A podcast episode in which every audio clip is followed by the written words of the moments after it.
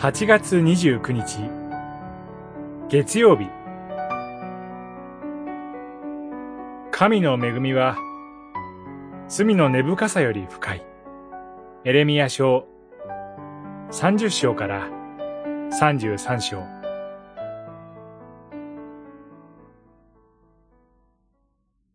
私は彼らと永遠の契約を結び私に従う心を彼らに与え、私から離れることのないようにする。三十二章、四十節イスラエルとユダの歩みは、建てられた日から、今日に至るまで、私を怒らせ、憤らせてきた、と神から言われるほどに、罪に罪を重ねてきた歴史でもありました。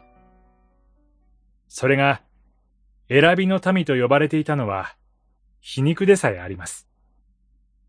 しかし、これは他人事ではなく、まさに私たちの姿を表す鏡そのものです。使徒パウロは、私は自分の望む善は行わず、望まない悪を行っている。私はなんと惨めな人間なのでしょう。と、自らの内に見る人間の罪の根深さを語りました。ローマの信徒への手紙、七章、十九節、二十四節。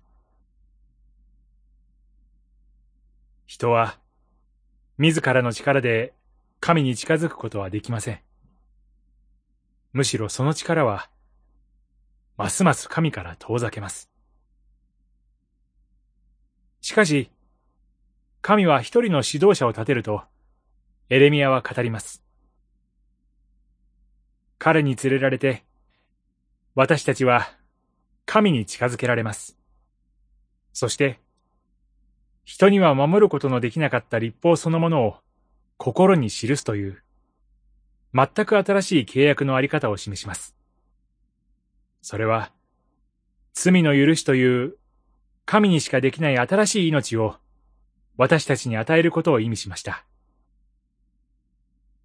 この罪の許しを与えるために、あの指導者は、私たちに注がれるはずの神の怒りを十字架で一人受けられたのです。祈り。神様。自分がしていることさえわからないような、この惨めな私を救ってくださって感謝いたします。